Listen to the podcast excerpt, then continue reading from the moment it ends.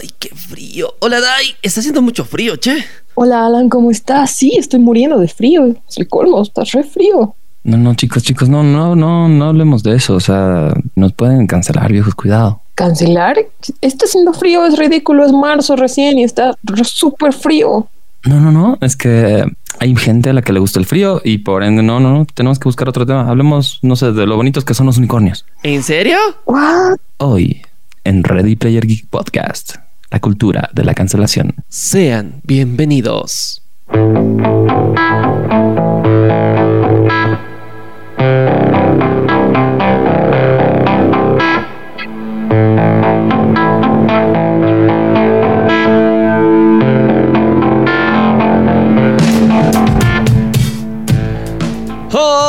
Hola geeks, ¿cómo están? Bienvenidos a un nuevo podcast, al podcast más chingón de toda Latinoamérica. Y hablando en serio, chicos, sí está haciendo frío, Dai y Alfie, sí que está haciendo frío. Hola, ¿cómo están, geeks? Bienvenidos al podcast. Y contestándote, Alan, sí, está haciendo mucho frío, pero también, como dice Alfie, es como que ahora me da un poco de cosa hasta hablar del frío, man. ¿Qué les puedo decir, mis queridos geeks? Bienvenidos a Ready Player Geek Podcast, una semanita más aquí llegando a sus hermosos y sensuales oídos, pues con los mejores conductores de todo el multiverso geek desde La Paz, Bolivia. Sí, está haciendo frío, es inevitable. Yo tengo que saludar a mi increíble y poderoso Alan y a la sensual y bellísima, inteligente, poderosísima Dae Malcab.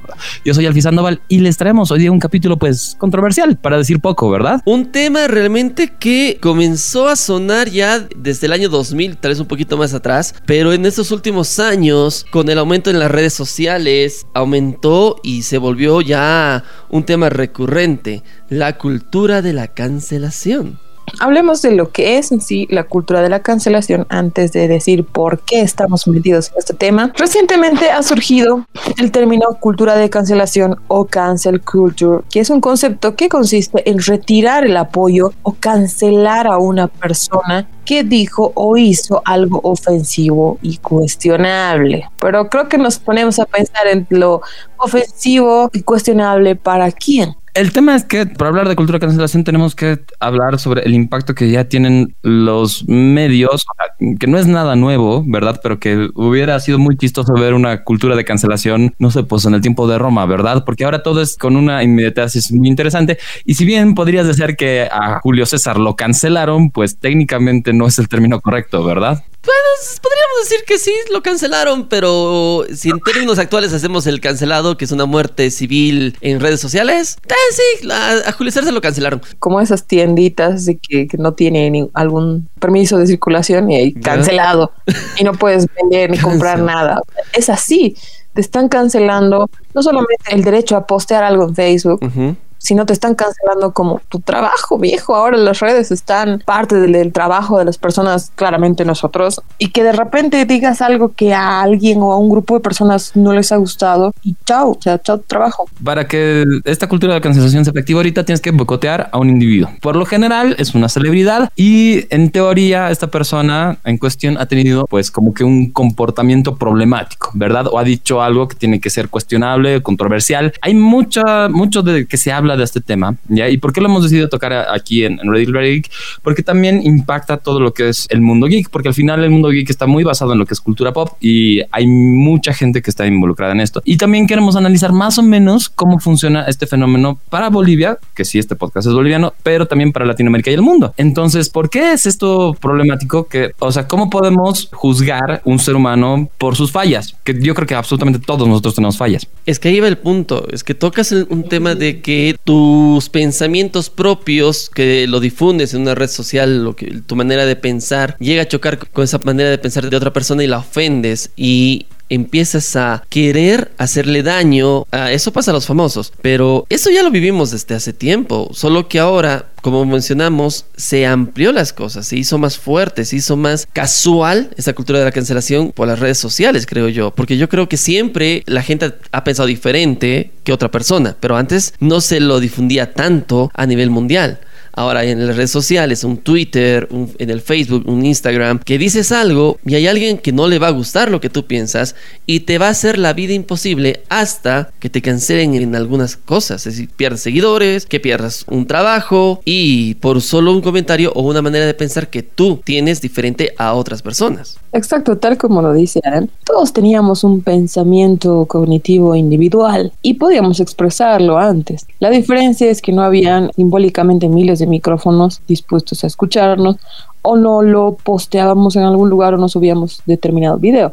De que habían opiniones conflictivas, toda la historia de la humanidad hubieron. Pero ahora, con la convergencia mediática, un comentario que quizás puedas decirlo a través de un audio directamente a una persona o un grupo de personas, puede ser filtrado y si es público, aún peor. Y ahí está el receptor que agarra con una retroalimentación al, al toque, o sea, contesta al toque determinada crítica o determinado argumento y mientras más personas se vayan enojando, es mucho más fácil que logren la cancelación de la persona que haya emitido el comentario, ¿no? Algo que es, que es importante, yo les voy a contar de más o menos de dónde viene el término de cultura de cancelación ya que, que me parece interesante porque yo no lo conocía realmente. Pero antes de eso, les tengo que comentar algo, mis queridos compañeros. Pasa que sí, está haciendo un frío terrible aquí en La Paz y me está doliendo un poco la garganta. No debo preocuparme porque la solución para esto es Angidol, una pastilla desinflamante que combate virus, bacterias y hongos que causan irritaciones, infecciones de garganta y boca. Angidol es alivio inmediato para tu garganta y lo mejor es que viene de la mano de droguería Inti,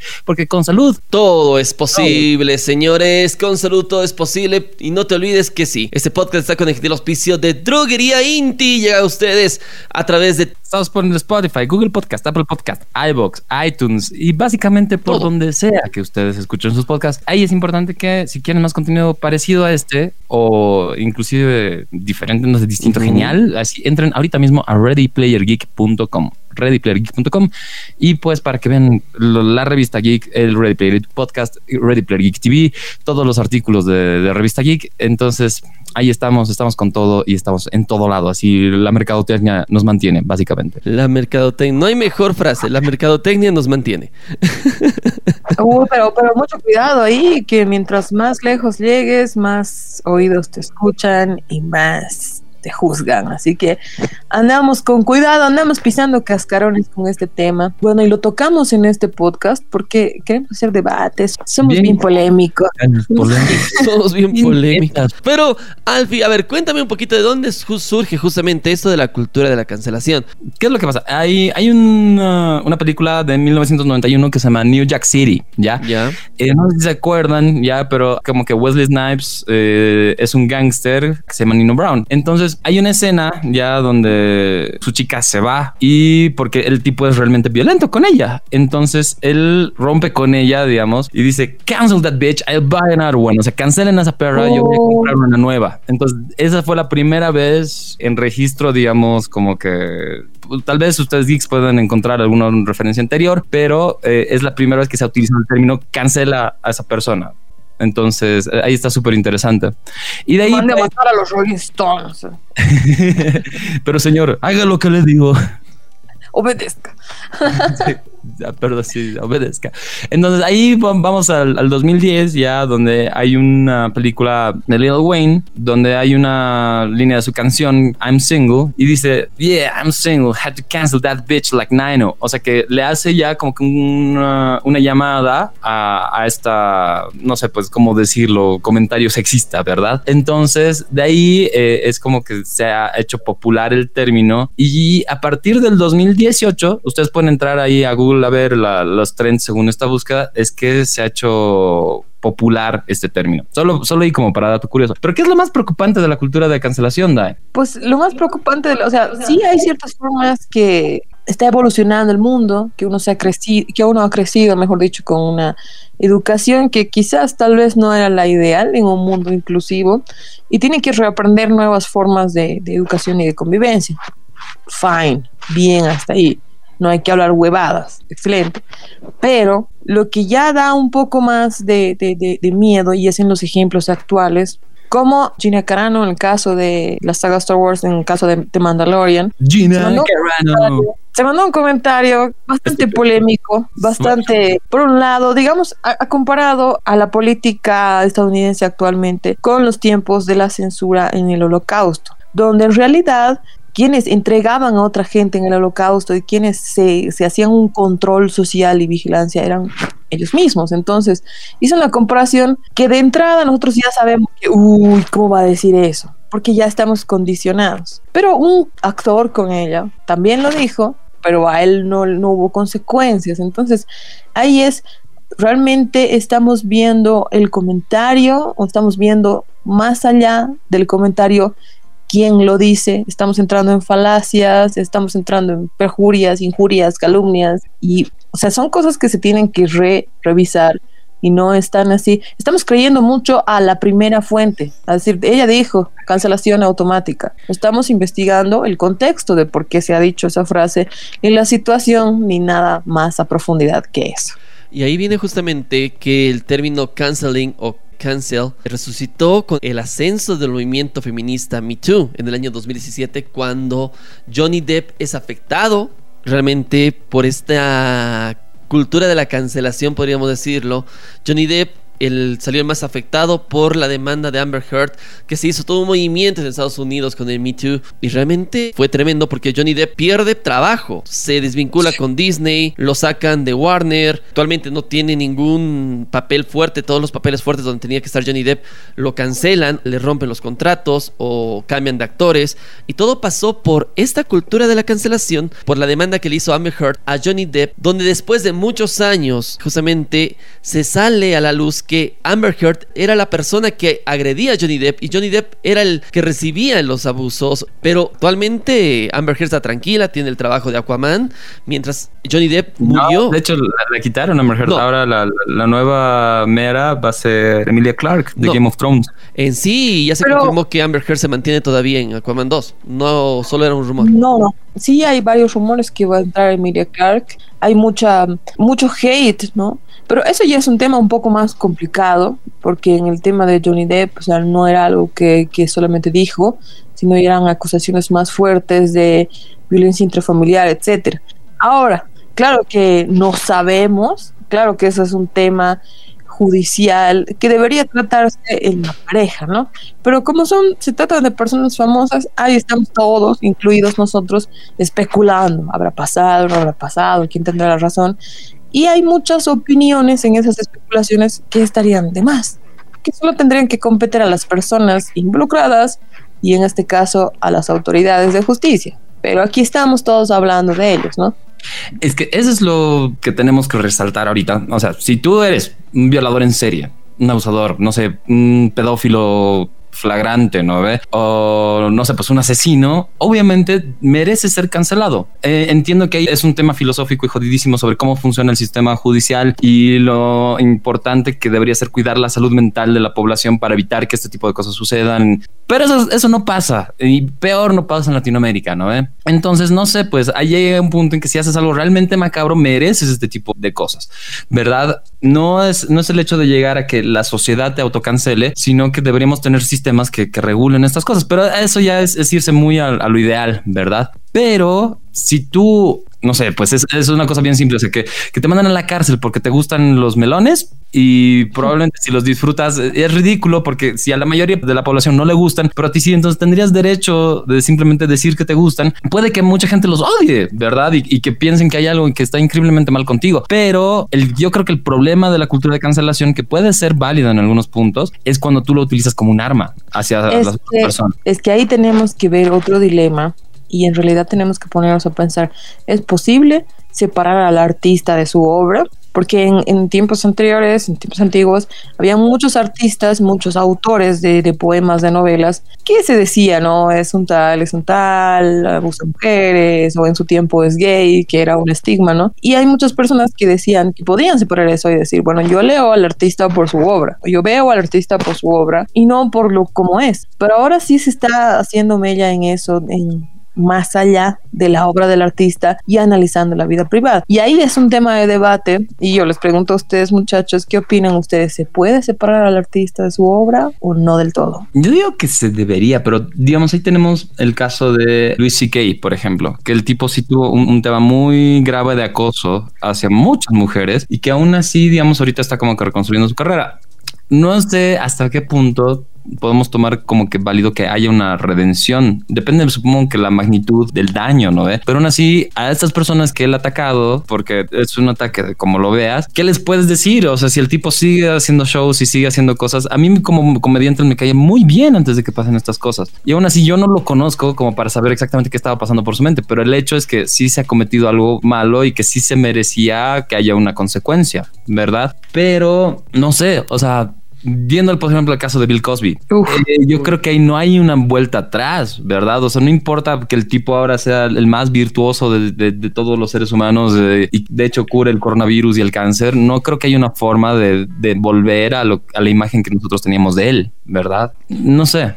Es, depende, supongo que de la magnitud, pero el, tema es que cómo podemos evitar que esta cultura de, de, cancelación de hecho se vuelva un arma porque es un monstruo que hemos creado, porque ahora cualquier persona ya puede eh, cancelar a alguien, a un grupo, a una persona, a un programa, a un medio, y aún así esto puede utilizarse de formas con tintes absolutamente contrarios a lo que debe ser, ya sea políticos, ya sean religiosos, ya sea lo que sea que se les ocurra. Y, o sea, entiendo que, la cultura de la cancelación empezó con una buena voluntad, digamos, de traer a, la luz a toda esta gente que estaba haciendo cagadas, ¿no ve? Pero ahora se ha vuelto como que esto de tomarlo para tu ventaja y no sé, pues vengarte por motivos estrictamente personales. Entonces, no sé, o sea, ¿cuál, ¿cuál es la salida ahí? O sea, ustedes llegarían a un punto en que perdonen a Bill Cosby o todos ya opinamos sobre Amber Heard y, Johnny Depp, pero al final es que no tenemos suficiente data como para realmente decir algo al respecto. A ver, les coloco otro ejemplo. ¿Qué haría, qué, qué pasaría en esta época, en este 2020, si el caso de Michael Jackson del año, de los años 90 hubiera salido ese 2020? ¿Qué hubiera pasado con Michael Jackson? No hubieran vitupeado en las calles. Textual. Quizás no hubiera muerto tan honorablemente. Ahí va el punto. Si se dan cuenta, la cultura de la cancelación en los años 90, cuando sale el término o el caso de Michael Jackson, toda la gente creía todavía en Michael Jackson. Había gente que no, pero había gente que sí lo creía todavía en él, pero eso le afectó psicológicamente a Michael Jackson durante mucho tiempo. Y eso también tenemos que ver un análisis. Las personas que están, bueno, en caso de Bill Cosby como tal, ese caso de, violación y que muchas personas, muchas mujeres lo acusan, yo creo que ahí perdonar a Bill Cosby va a ser un poco complicado. Se le va igual que a otros actores que fueron acusados en ese aspecto. Pero ahí viene la pregunta que les hago. ¿Hubieran perdonado a Michael Jackson? La verdadera pregunta es quiénes somos nosotros para perdonar a Michael Jackson, a juzgar lo que clase de jueces somos. Yo creo que ahí se va un poco al lado de quien nos hablaba Luis Ramiro Bertrán sobre la democratización de la información. Y cuando también eh, Pierre Bourdieu nos hablaba, en este caso sobre la televisión, donde decía que él llamaba el poder de las audiencias, ya que estamos hablando de la industria del entretenimiento como una industria mediática, cuyos medios generan eso, o sea, se supone que están generando máquinas, entre comillas, de entretenimiento para nosotros, nos están dando mucho poder a las audiencias y tal es el, o sea, y si vamos a hablar del poder que tiene una audiencia, podemos mencionar casos como Sonic el erizo, en el cual la, ha hecho que cambien totalmente la estructura del diseño del personaje principal. O sea, cuando se ha visto en, la historia que la audiencia tenga tanto poder como para cambiar una película a medio hacer, a medio rumbo de la película. Entonces, al darles, al darnos esas eh, prioridades, nos están diciendo, guau, que llora sí, mamá. Entonces, quéjense porque se los vamos a cambiar. Ahora, hay que tanto antes, ¿no? En el caso de Sonic, o sea, sí se veía bien feo. Hay que admitirlo. Era, era hasta un poco. tenía, boca, tenía boca humana. O sea, era, era, tenía dientes humanos, era, era, feo, hay que admitirlo. Tal vez en, el caso de Sonic, o sea, sí es una historia de moraleja, ¿no ve? O sea, y tiene razón, es peligroso el punto en que te dan poder como masa, porque todos sabemos que la conciencia colectiva, digamos, va muy alejada de lo que es la, la mentalidad de colmena, ¿no? ve Que al final perdemos como que visibilidad de, lo que es bueno o malo porque estamos muy ocupados siguiendo a, a todo el, el grupo. Entonces, ¿qué es lo que intimida, digamos, o sea, al final no sabes, o sea, por lo menos desde mi punto de vista, y, y, esto es algo que no creo que te digan en cualquier otro lado. Según yo, todo este tema de Sonic ha sido una estrategia de publicidad. Entonces, ¿qué va a pasar? Ahí te han dado a creer que de hecho podías tú tener una capacidad de decisión y toda esta gente como que lo ha aplaudido y, y, o sea, no me consta. Ya no tengo una data que, que lo respalde, pero e, es una teoría mía, particularmente mía. Entonces, de ahí te han dado esta capacidad como que de decisión. Entonces, ahora la gente cree que puede interactuar abiertamente con los estudios y decidir, por ejemplo, que ciertos actores no se casten, que ciertas cosas no pasen. Y ha pasado con otros films, o sea, que al final, o sea, todo este tema, por ejemplo, de la sirenita y, y raza, o sea, cómo le ha ido a Mulan en todo el mundo, son cosas complicadas, ¿no? ¿Eh? Pero... Pero... son cosas que están, están pasando. Por ejemplo, lo, lo, que decías tú, que Emilia Clarke está con rumores para que sea la nueva Mera. Esto es cosa de los fans. No hubo un casting, no hubo una dirección de casting. Fueron los fans los que dijeron, sáquenla esta, pónganla. Y el estudio dijo, sí, puede ser, pero es que tienen razón. Y así está funcionando. Y ahí vale la pregunta que dice también Alfie y lo que dice Dai. ¿Cuánto poder actualmente tiene la gente en sus redes sociales? ¿Cuánto poder le estamos dando al fan en decidir sobre las cosas o sobre algunas películas que antes nos mostraban y decíamos, oh, está chido, está genial? O estaba feo y decías, puta, qué feo, qué horrible. Pero, pero me la banco, te la bancabas. Imagínate la película de Super, Super Mario. Mario. Acuérdense de Super Mario.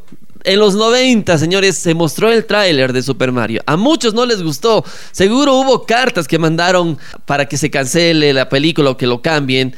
Pero los productores, las empresas cinematográficas no hacían caso, les valía así de, les damos esto, perfecto, si están contentos lo van a ver, si no, no lo van a ver y listo. Así de fácil, así de simple, es lo mismo en las redes sociales, si no te gusta el comentario, no sé, de JK Rowling, entonces ya no la sigas a JK Rowling y listo, te limitas y estás tranquila tu vida y no necesitas atacar a una persona por su manera de pensar, dices, no, no piensa igual que yo, entonces la voy a atacar y la voy a hacer cancelar. Exacto. La inmediatez de la comunicación que hay ahora, de la retroalimentación sobre todo, es como lo que decía Alan, digamos. Si antes salía la noticia de algo, hasta que tu carta llegue a los estudios y le dé bola en todas esas cartas, la película ya estaba estrenándose. En cambio ahora, la inmediatez de la retroalimentación y que todo el mundo esté tan atento a todo lo que va a pasar y renegando, hace que realmente las empresas, las industrias estén diciendo, pucha, si yo voy a lanzar este producto, porque al final son productos, si yo voy a lanzar este producto y, y veo que hay mucho rechazo de la gente, voy a perder plata, entonces voy a tener que cambiar. Pero una cosa es como lo que decíamos, reestructurar algunas líneas, cambiar algunos diseños. Y otra cosa que ha escalado pasos agigantados desde el tiempo de Sonic hasta la actualidad, que han sido realmente un año y poco más, el de decir, como estaba diciendo Alan, no me gusta esto, no solamente no me lo muestre, sino cancelar a la persona. No quiero saber nada de ella, no quiero que tenga trabajo, no quiero verla en otras series, no quiero verla en otras películas. Entonces ya es algo que va más allá del criterio de decir no me gusta cómo está hablando, sino es cancelen a la persona y eso ya es algo, me parece muy grave, la verdad. Ahí está el tema, no hay un análisis sobre si es la persona, el mensaje de la persona, las acciones de la persona o un, un conjunto de los tres. Entonces es como que, ¿por qué esto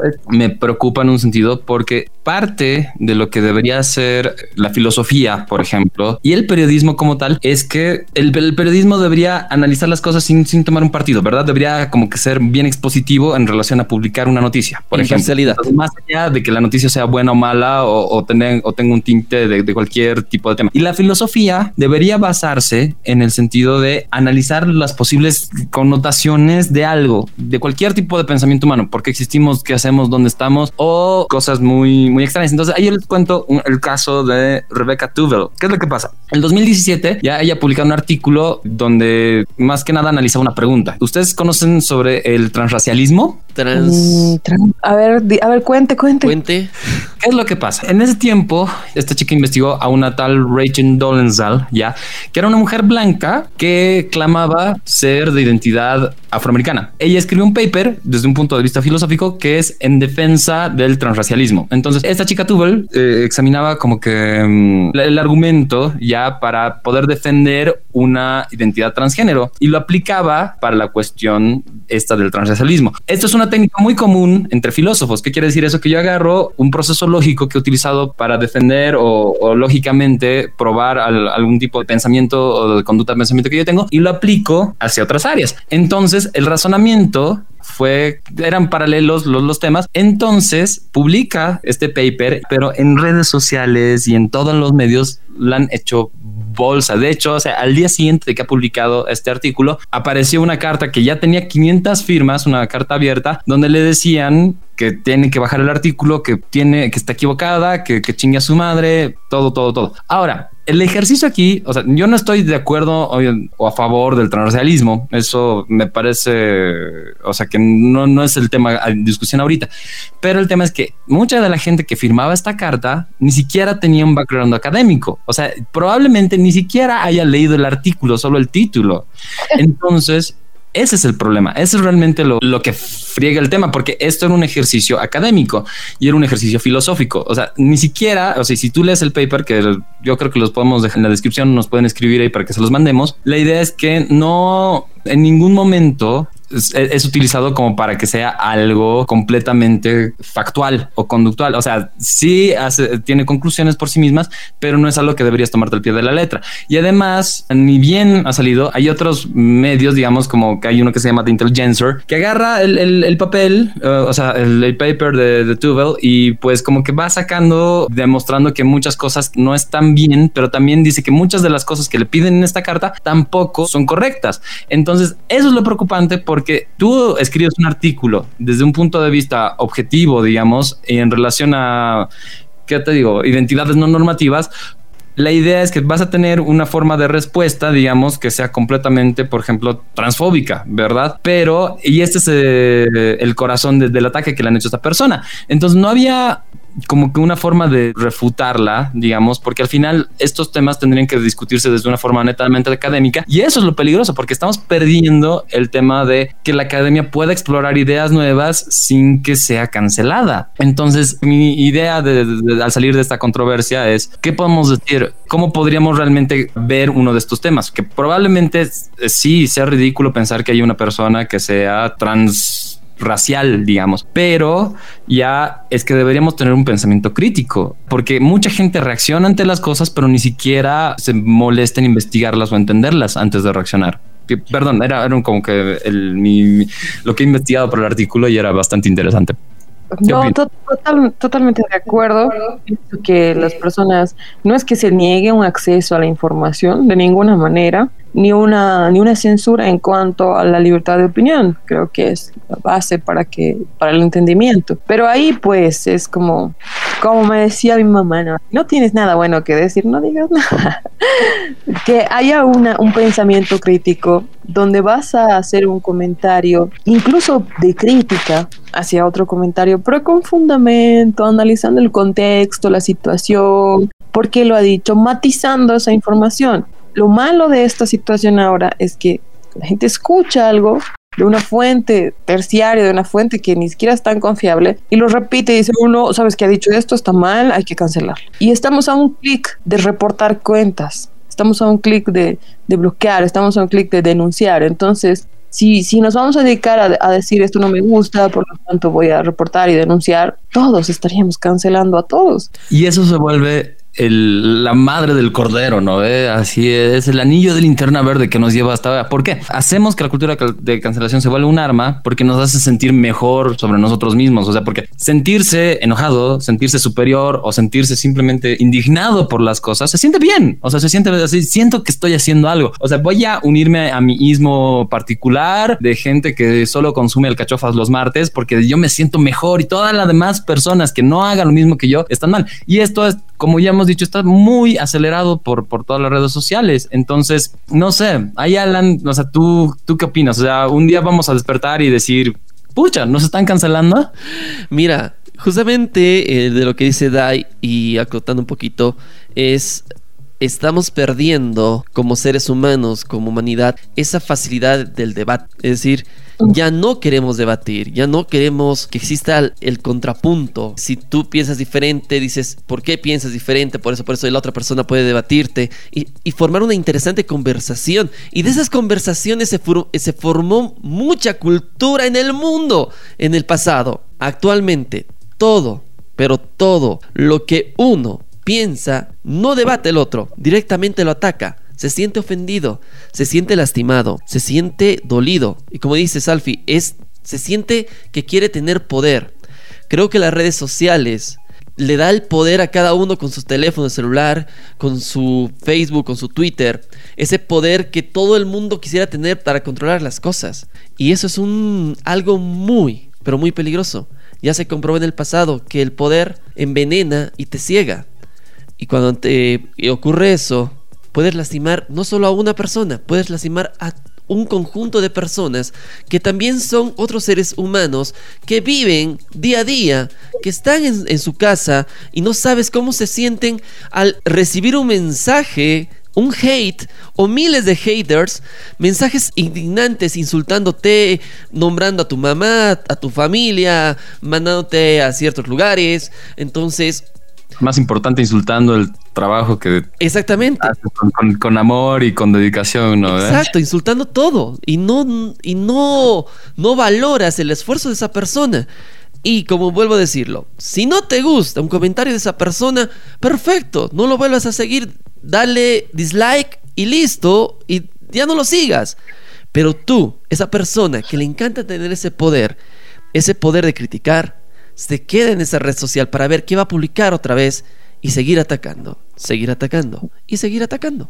Creo que eso tenemos que cambiar, que eso tenemos que eliminar y tenemos que tener la madurez. Creo que esta pandemia nos dio la responsabilidad de madurar en, la forma de pensar en las redes sociales y saber qué contestar, qué decir y qué también eh, que se genere el debate.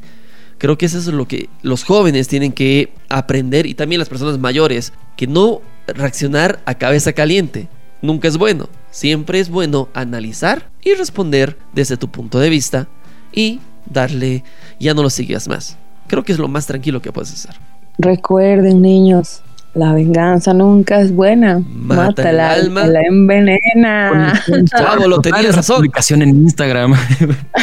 no, pero lo que tiene, tiene mucha razón. Eh, hay que tener cuidado con lo que se dice. Eso sí, si eres una persona pública, hay que ser consciente de los tiempos en los que vivimos y tenemos que tener cuidado. Obviamente, no hay que estar eh, paranoico y sobrepensar todo lo que tienes que decir que me ha pasado, pero sí hay que ser conscientes de que en cierta forma hay muchas personas, sobre todo las personas que son famosas a nivel mundial, hay muchas personas que lo siguen. Ahora, por contraparte, también hay que entender he estado viendo mucho últimamente que personas censuradas por twitters que han hecho hace 10 años, hace 5 años. Entonces, una de las capacidades humanas más destacables es la capacidad de poder cambiar. Y como personas creo que cada día cambiamos, eh, sobre todo tratar de hacerlo para bien.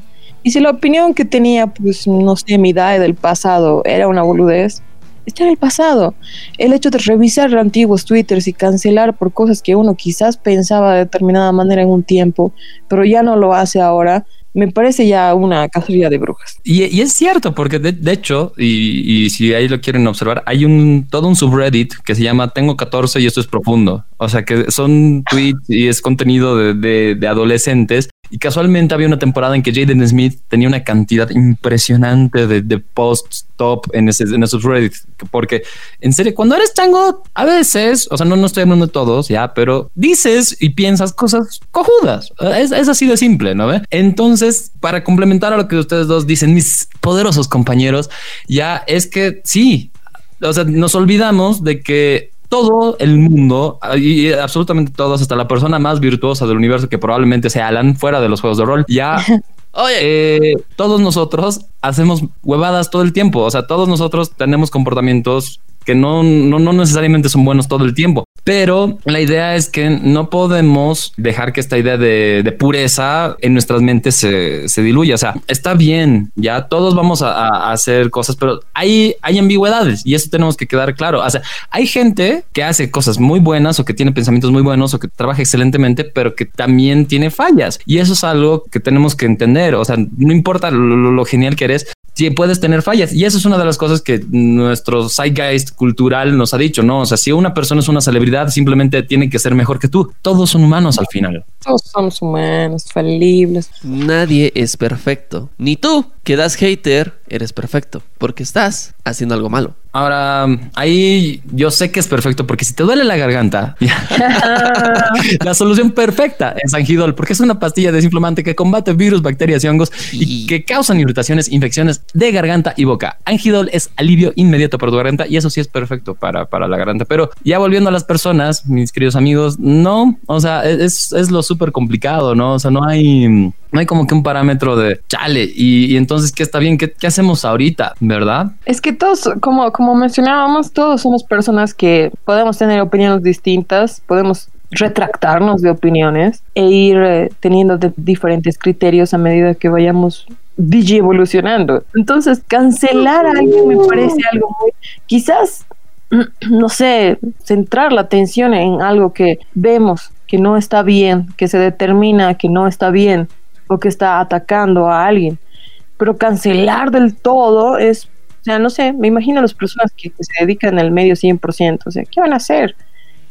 Eventualmente y proféticamente supongo que van a hacer su propio club de juegos de azar y mujerzuelas, como lo ha estado diciendo Gina Cara, ¿no? Que va a hacer su, club de actores eh, censurados para hacer otra clase de películas, porque vamos a generar separación. Eso es lo que se está generando yo creo que es algo peor todavía, Dae. Es, peor que generar segregación o generar simplemente separación. O sea, en este mundo ya una forma de sobrevivir es simplemente ser tibio. O sea, ser insaboro, ¿no? Y esa es la cosa. O sea, tengo que cuidar tanto lo que digo que mejor no digo nada que, o que voy a tener una opinión o no voy a tener una opinión. Entonces, esto creo que es lo más feo de la cultura de, o sea, eh, sí entiendo, hay cosas que mucha gente nunca debería haber dicho y estoy absolutamente, inclusive analizando algunas cosas que yo he dicho mediáticamente, tal vez debería haberle bajado un cacho de tono, pero ese es el problema. O sea, si la gente no dice las cosas, ¿cómo puedes crear debate al respecto? Entonces, eh, de hecho, esto es un, un quote ya de un libro de John Ronson que habla sobre el tema, ya que se llama Así que ha sido públicamente avergonzado. Mi versión en español, ya soy publicly shamed, ya. Y justo dice eso. O sea, estamos creando un mundo en que la forma más inteligente de sobrevivir es simplemente ser tibio. Entonces, es, horrible, ¿verdad? Porque la Biblia dice que no tenemos que ser tibios. Qué horror. Sí. Exacto. Entonces ahí tenemos igual otro quote de este libro que es súper interesante. Dice, el copo de nieve nunca se siente responsable por la avalancha. La verdad, esto es creo que la síntesis de la instrumentalización. No, no, o sea, pero esto es lo que es la forma más extrema. Porque pasa que ya no va a ser que o sea, no, es, no es la naturaleza humana quedarse callados, ¿verdad? Pero va a pasar en algún momento. Esto nos lleva a un futuro distópico. O sea, es mejor no decir nada y, jugar todo legal y bonito que de hecho decir las cosas que piensan. Y eso es lo, lo peligroso, porque por muy estúpido que sea lo que piensas, deberías poder decirlo para que alguien te diga, sabes qué, bro, estás equivocando, ¿verdad? Claro, ahí vemos, eh, hablando de sociedades distópicas, ahí vemos el, el, doble discurso de decir mentiras y creérnoslas y repetir toda esa mentira con tal de que al final nos los la vamos a creer. Y no estoy diciendo que la gente ande diciendo mentiras, sino que hay ciertas cosas que las estamos tomando como que ya, porque todo el mundo lo está diciendo, pero no podemos, y aquí todos los oyentes, no podemos decir, no me gusta lo que piensa esa persona, la voy a cancelar, solamente porque no piensa igual que yo. Somos humanos variados, distintos y con un pensamiento muy distinto y muy variado. Ofender, denigrar, lastimar es otra cosa.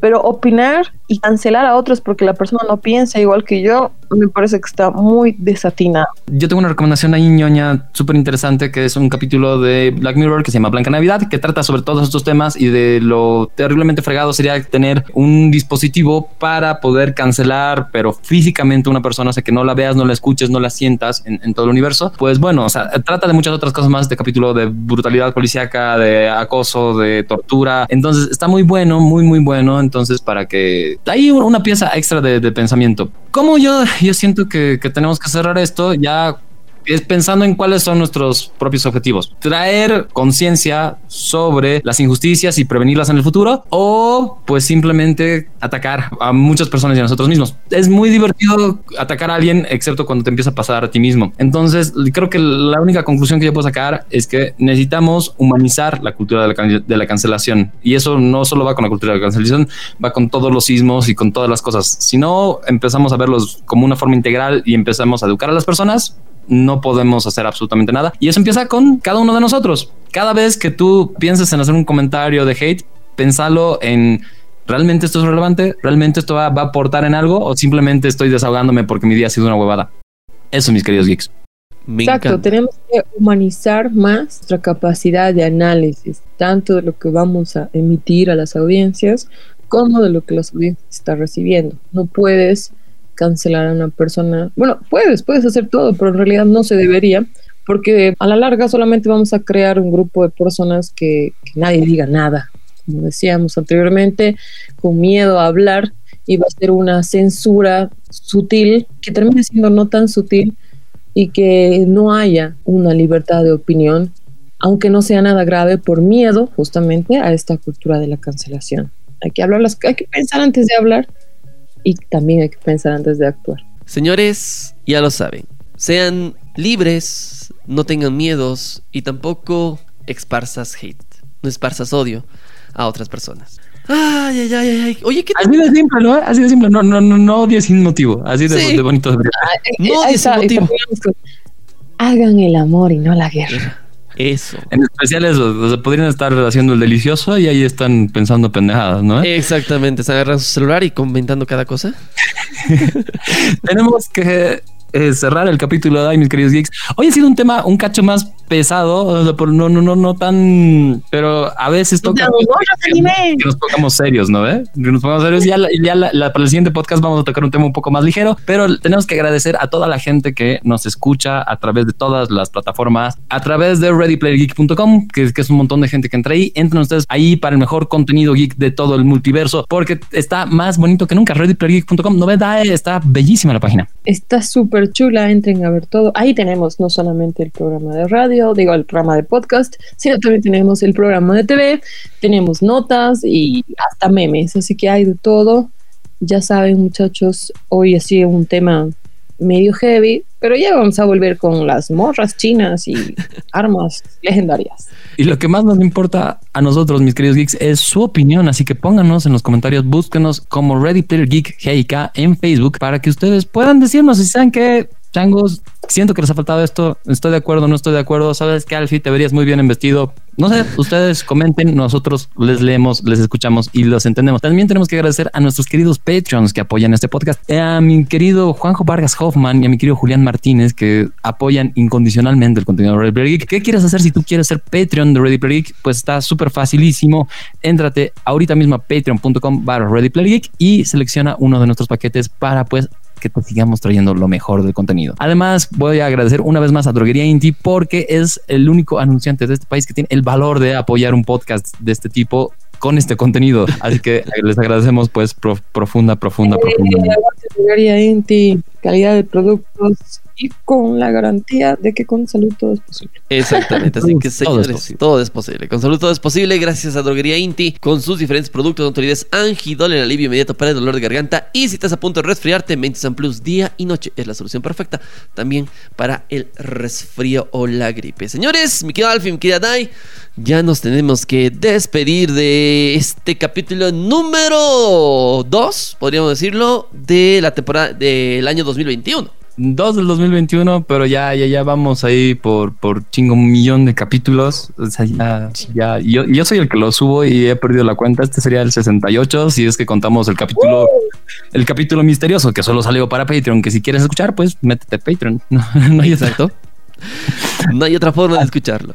El último capítulo que estuvo a Charlie, así que escúchenlo. Oímos. Buen, buenazo, un gusto muchachos. Nos oímos el próximo podcast. Bueno, mis queridos geeks, ha sido un gusto compartir nuevamente el segundo programa de este año y los esperamos con más el próximo podcast. No se lo pueden perder, ya saben, el podcast más chingón de toda Latinoamérica, Ready Player Geek Podcast. No te olvides ingresar a readyplayergeek.com para más información. Mis queridos geeks, es hermoso estar con ustedes. Dae, Alan, es como siempre un gusto. Ahora de vuelta a defender OA. Nos vemos, mis queridos geeks, y que la fuerza nos acompañe. Bye.